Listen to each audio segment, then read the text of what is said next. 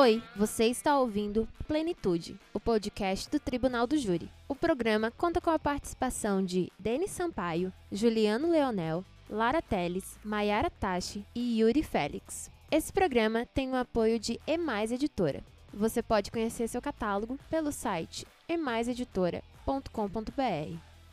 Salve ouvintes do podcast Plenitude, podcast do Tribunal do Júri.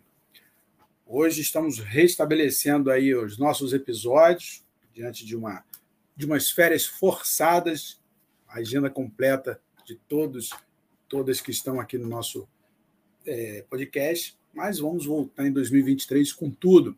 É mesmo, Maiara, Lara, Yuri, Juliano, Leonel, sempre no nosso coração, também não pôde comparecer hoje no nosso episódio.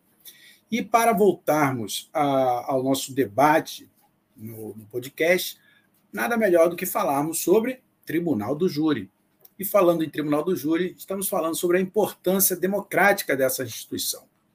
Quanto o Tribunal do Júri é, oxigena o nosso sistema de justiça e, acima de tudo, a atividade democrática processual penal. Por quê? Cada um vai dar um panorama do que entende quanto a essa reserva democrática do Tribunal do Júri, inclusive é o subtítulo do manual do Tribunal do Júri, que todos nós participamos aqui, pela editora Emais. Maiara, Lara, Yuri, eu, Denis Sampaio, sou defensor público aqui no Rio de Janeiro há 22 anos, completo esse mês 22 anos. Antes, era advogado, já atuando na área criminal ou no Tribunal do Júri. Fui estagiário da Defensoria Pública no Tribunal do Júri. Posso dizer, portanto, que eu tenho aí de andança pelo Tribunal do Júri mais de 23, 24 anos, estudando sempre essa temática. E o que que isso é, e por que que eu estive, estou, na verdade, tanto tempo nessa ambiência? Porque lá atrás, quando eu era estagiário, eu também era estagiário no escritório de advocacia e atuava né, nos processos criminais nas varas é, comuns e também fazia estágio na Defensoria Pública via diferença como eram tomadas as decisões, tanto do juiz togado quanto do juiz leigo. Não quero dizer que uma seja melhor do que a outra, não temos como fazer esse tipo de comparação. Fato é que são tomadas de decisões completamente diferentes. E mais, talvez esteja aqui uh, o segundo braço da democraticidade que eu me apaixonei há mais de 23 anos atrás pelo Tribunal do Júri, é, em que não só há, há uma voz efetiva da sociedade, mas, acima de tudo, uma efetiva participação das partes. A originalidade cognitiva que os julgadores acabam é, é, possuindo na tomada de decisão gera um maior esforço entre as partes, seja acusação e defesa, para nós, sempre uma atividade mais é, de cunho defensivo.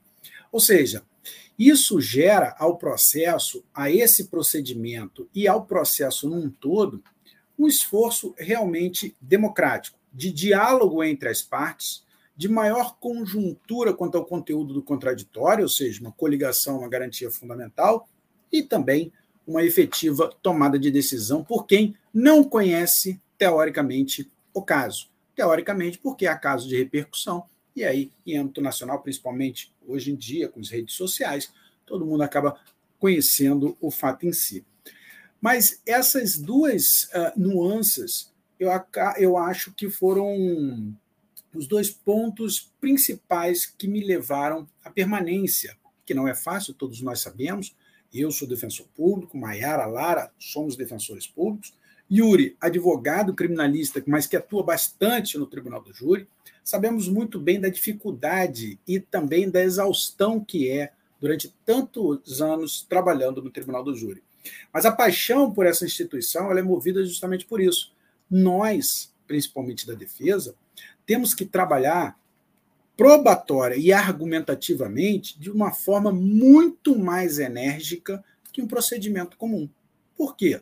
Porque no procedimento comum já há um conhecimento prévio. Não vamos entrar hoje na discussão quanto aos juízes das garantias, mas já há um conhecimento prévio do julgador.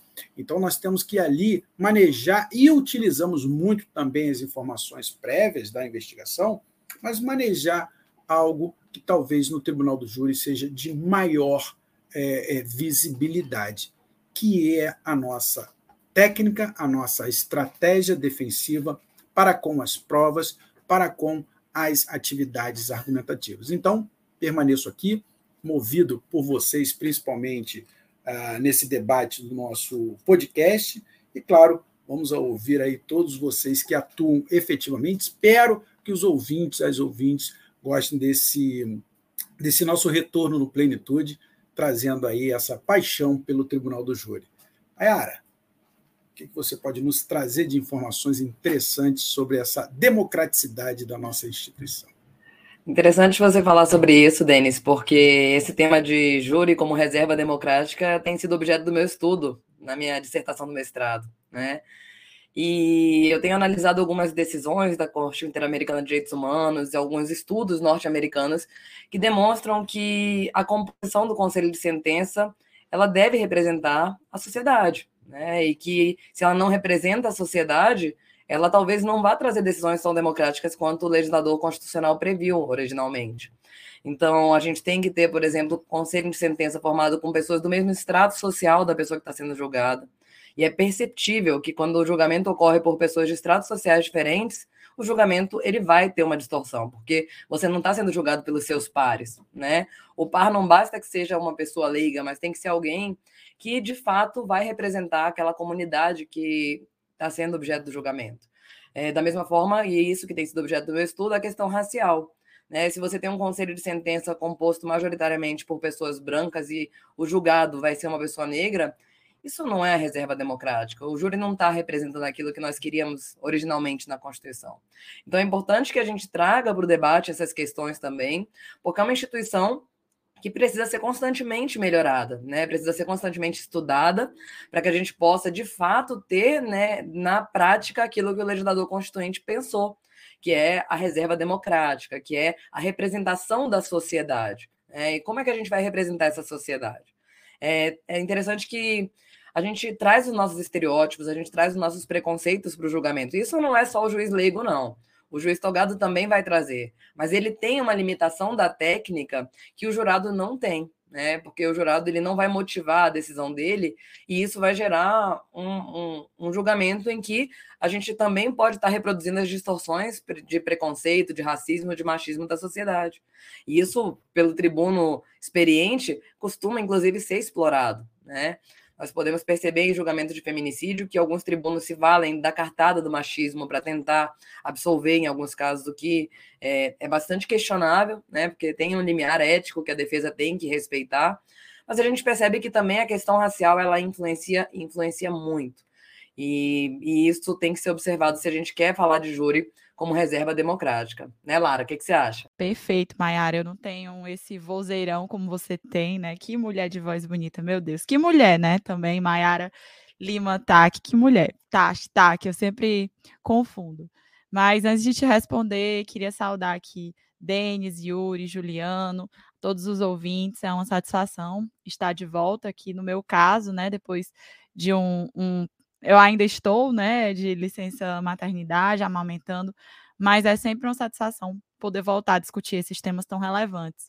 E da sua fala, Mayara, o, o que me vem mais fortemente é a questão teórica mesmo, de por que, que o, o Tribunal do Júri promove essa democratização. Né?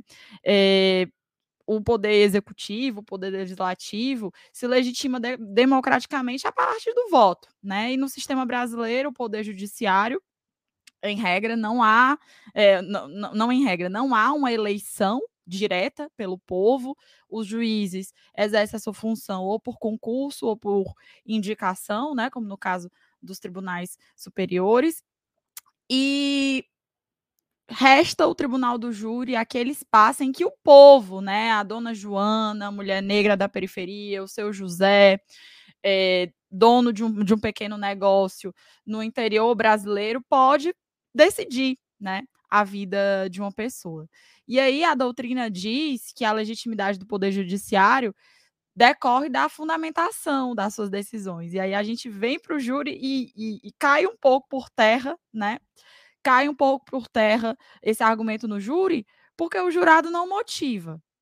Então, existe aí um, um aparente contrassenso. Ora, eu vou trazer para o tribunal do júri o povo para democratizar, mas o povo não motiva. Então, eu perco esse quê de, de democraticidade que é atribuído ao Poder Judiciário a partir da fundamentação. Ou seja, eu perco a legit... eventualmente eu perco a legitimidade, porque não há motivação. Como é que eu ganho de volta essa legitimidade? No meu ponto de vista, o que você falou, né? Democratizando o perfil étnico, racial, geográfico, psicológico dos jurados. É assim que a gente retoma a legitimidade dessas decisões. Mas eh, queria acrescentar aqui mais uma provocação, e já jogando para o Yuri Félix, doutor Yuri Félix, grande advogado, que é acerca da, de como hoje em dia, atualmente, essa democraticidade, que do, do meu ponto de vista é algo positivo, se transformou num instrumento em algumas situações de justiçamento. Explico. A gente não pode confundir o tribunal do júri com o tribunal do justiçamento.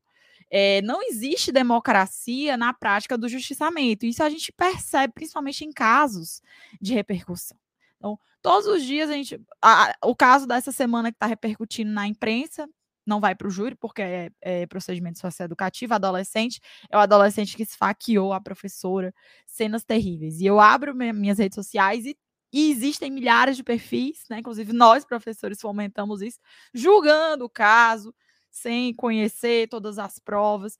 E já existe esse tribunal da rede social. E, e a minha provocação para o Yuri é: como podemos afastar o tribunal da rede social do tribunal do júri? E se esse tribunal da rede social, ele, ao invés de fortalecer a participação popular no Poder Judiciário, se não enfraquece, porque a gente não pode esquecer que a função, não só do Tribunal do Júri, mas de todo o Poder Judiciário, é contra-majoritária. E aí, como é que a gente supera isso? Ter essa função contra-majoritária e, ao mesmo tempo, democratizar o Poder Judiciário.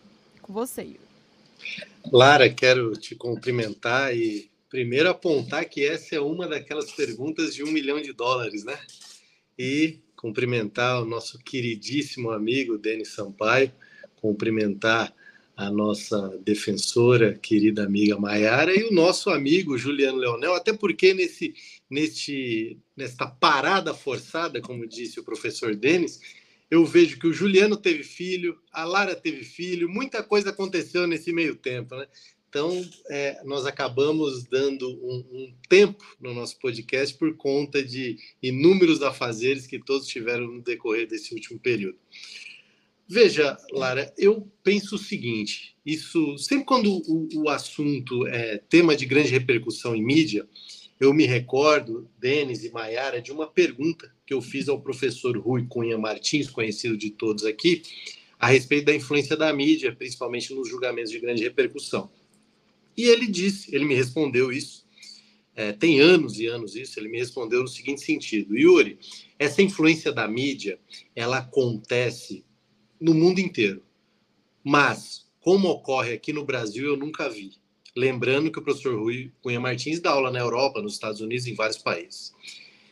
Um ingrediente que eu coloco além desse no, na nossa discussão como um instrumento democrático que é o Tribunal do Júri todas as vezes. Isso eu acredito que eu posso afirmar com essa de forma categórica. Todas as vezes que se propõe uma reforma, propõe-se uma supressão de garantia atrelada ao Tribunal do Júri. Eu acho incrível isso. Eu acho, eu fico, eu fico me perguntando inúmeras vezes por que isso acontece.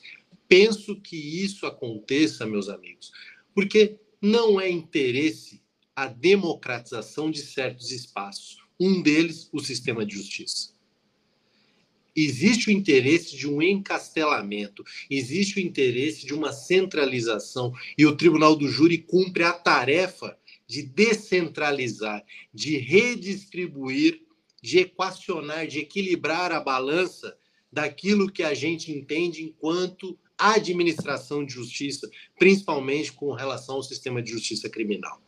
Então, penso, Lara, que a sua pergunta e aqui isso já foi objeto de discussão inúmeras vezes entre todos nós aqui. Eu já conversei com, a respeito desse ponto com o Denis, com o Juliano, com, com Maiara, com Lara também. Acredito que um pouco menos, mas todos nós aqui temos alguma crítica com relação ao Tribunal do Júri. Nós não somos apaixonados porque a gente se apaixonou enlouquecidamente pelo Tribunal do Júri, isso também, mas não é exclusivamente por conta disso. E eu penso, Lara, que a única, pelo menos aquela que me que passa pela minha cabeça nos últimos anos, a única maneira de nós fazermos com que a influência da mídia seja mitigada na decisão do conselho de sentença é nós proporcionarmos uma efetiva reforma do, da arquitetura do júri, da, do rito do júri, e uma reforma que que seja capaz de efetivamente se compatibilizar com a Constituição. Neste sentido, obviamente, e, e aquilo, que o, aquilo que o professor Denis Sampaio tem de júri é o que nós aqui temos de idade, sabemos disso, sabemos disso, todas aqui e todos sabem disso, mas no tempo que o nosso querido Denis começou no júri, não tinha o Google, não tinha o Twitter, não tinha nem o iPhone. Não tinha nada disso. Então, existia uma verdadeira, aquilo que foi colocado pelo querido Denis no começo, uma verdadeira originalidade cognitiva, coisa que hoje em dia existe, mas é o pero no mútil, porque o jurado com certeza vai lá dar um Google, vai lá buscar o que, que eu estou indo fazer lá, peraí, deixa eu dar um Google.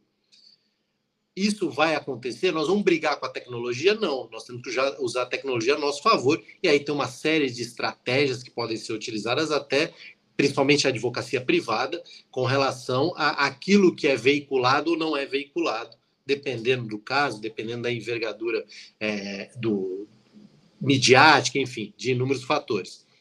Mas eu penso que uma maneira de nós mitigarmos isso, primeiro, de, de, de nós mitigarmos de forma concreta, é proporcionar uma discussão de reforma de inúmeros pontos do Tribunal do Júri de forma imediata, de forma imediata.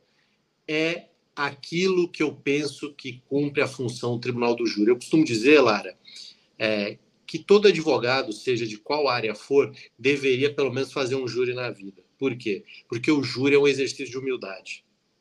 O júri é um exercício de humildade. Você tem que dialogar com, a, com as pessoas a língua que as pessoas usam no dia a dia, coisa que a gente aqui do direito não faz. A gente fala em latim, a gente fala em todas as línguas, menos a língua utilizada no dia a dia. O tribunal do júri é um exercício de humildade.